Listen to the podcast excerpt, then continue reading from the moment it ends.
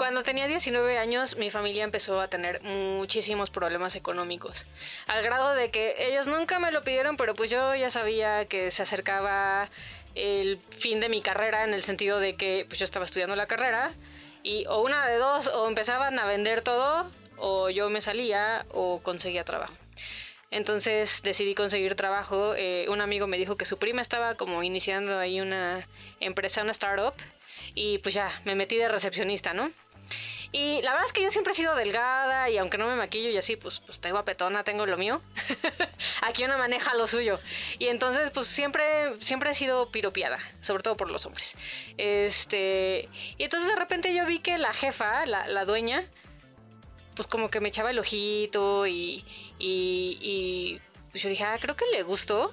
Pero nunca lo tomé como acoso, ¿eh? Sí, déjenme decirles. O sea, lo hacía ella de manera muy elegante. Me hacía sentir como, como ah, ok, es un piropo, ¿no? eh, y pues de repente las cosas fueron creciendo rapidísimo, la empresa creció rapidísimo y ya no solo era recepcionista, era la asistente personal de esta mujer que por cierto es 10 años más grande que yo.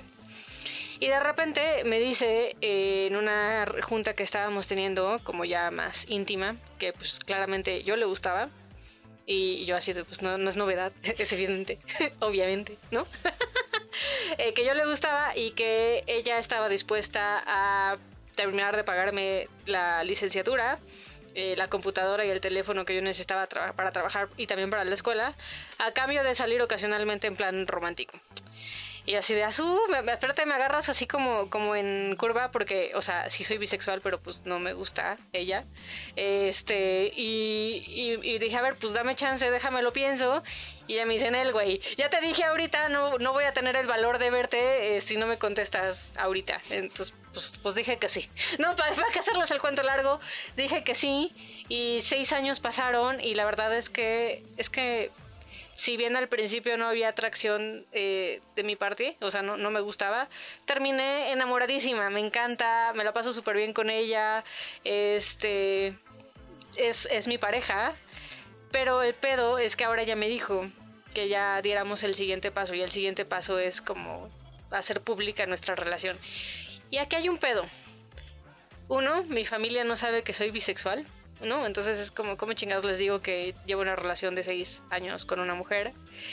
Y el otro es que una parte de mí no se rinde a esta idea como de la familia tradicional, ¿no? Un güey, yo, nuestros hijos, y como que siento que, que seguir con ella es, es renunciar a eso.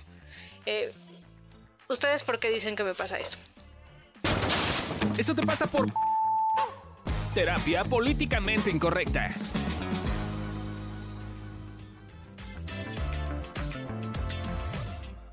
Hola, yo soy Adri. Este es un episodio de Eso te pasa por, en donde te dimos por qué te pasa. Y eh, están conmigo Gabriela Ávila, Lorena Niño Rivera. ¿Por qué le pasa, mija? Santa madre. Al principio la estaba por escuchando. guapa. No, güey, lo estaba, pasa por bonita. Lo estaba escuchando y decía, pero todo va bien. Ya iba a decir como, pues No. vale, disfrútalo. Pero ya así después se Ay, la sí.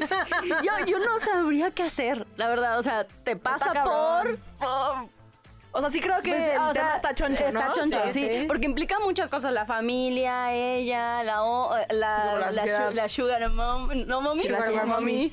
Eh, Sí. Híjole, mija, la tienes difícil. o sea, pero eso te pasa por...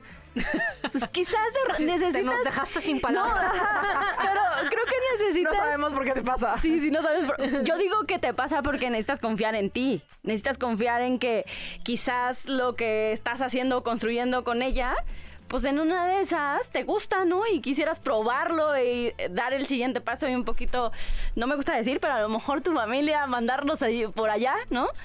Porque, pues, pues si, si ya estás ahí, ya estás enamorada y no sé qué, pues yo creo que es porque te diste el chance como de ver qué, qué te pasaba con esta mujer, ¿no? Aunque al principio fue, fue raro, pero pues le entraste al, a probar, ¿no? No sé, no Yo, sé. yo creo que también eso te pasa por no cuestionarte antes. Es decir, ¿a qué me Bueno, refiero eso sí con no cuestionarte? O sea, con no cuestionarte si tuvieras o no una relación, querías que tu familia supiera que eras bisexual, eh, por no cuestionarte antes, como, eh, como, pues sí, inclusive como ese tema de, pues sí, voy a crear una relación. O, sea, como que siento que la vida te, así como, hasta que ya no tuviste opción de cuestionarlo, lo medio estás, o sea, suena que Sí. por eso estás en conflicto. Porque Pues yo sí creo que hay personas, ¿no? Que a lo mejor y, eh, que son homosexuales, bisexuales, X, y que a lo mejor y no quieren decírselo a su familia y está bien, pues, o sea, tampoco creo que sea una cosa que a huevo tienes que hacerlo. Hay personas que eligen no hacerlo y está bien, pero creo que es como cuestionar cómo te gustaría a ti, cómo mostrar esa parte de ti, cómo te gustaría relacionarlo, si lo quieres decir a tus papás, a quién sí, a quién no. Eh, y yo creo que también eso es parte como del tema. Yo me quedé pensando mucho como en esta parte de eh, la encrucijada entre este camino que es no tradicional versus el camino tradicional de un güey y los hijos. Y me quedo pensando que tanto eso te pasa por uno cerrarte a una forma de ver las cosas. O sea, porque estoy pensando como, como en la idea de la familia. O sea, ¿qué tanto es la idea de la familia tradicional con el güey? ¿O qué tanto estás pensando ya más en una situación de tus hijos biológicos, que pues, pues sí, con una mujer, eh, pues es otro rollo, ¿no? O sea, tendrías que acudir a donadores de esperma, o sea, es otro pedo.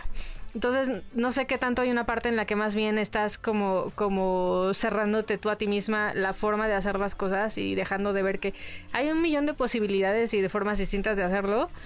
¿Y qué tanto le pones también significados a eh, la familia tradicional como tal que quizás no tiene y que piensas que si estás en esta relación no vas a obtener?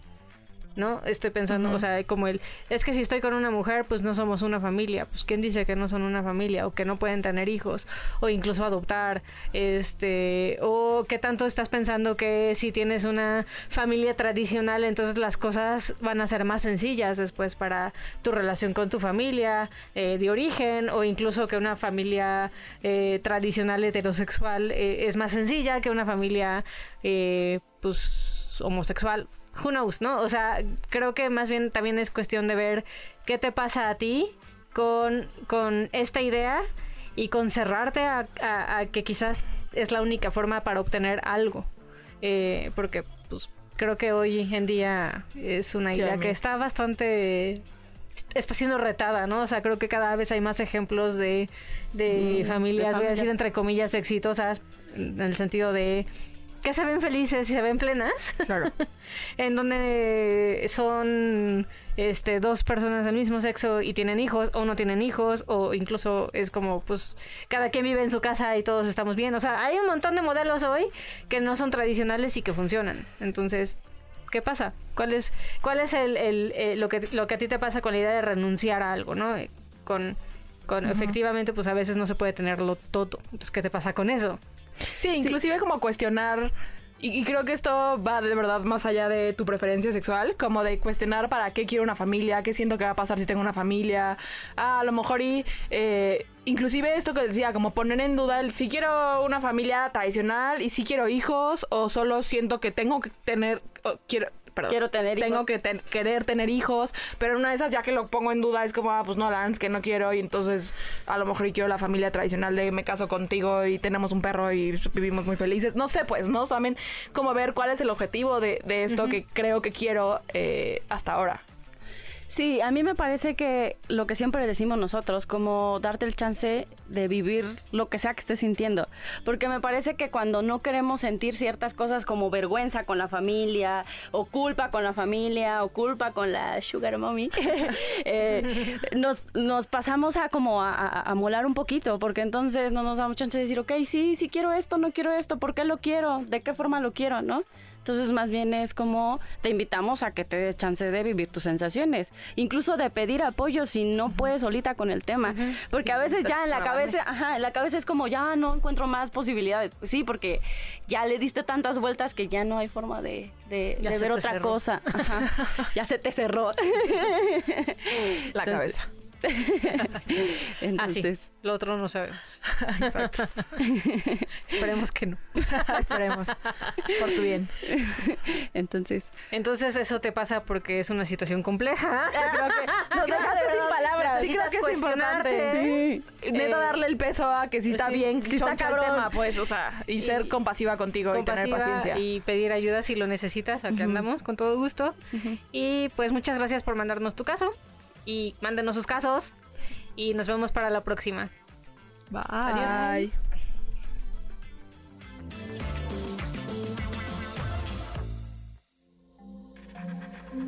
Este audio está hecho en Output Podcast.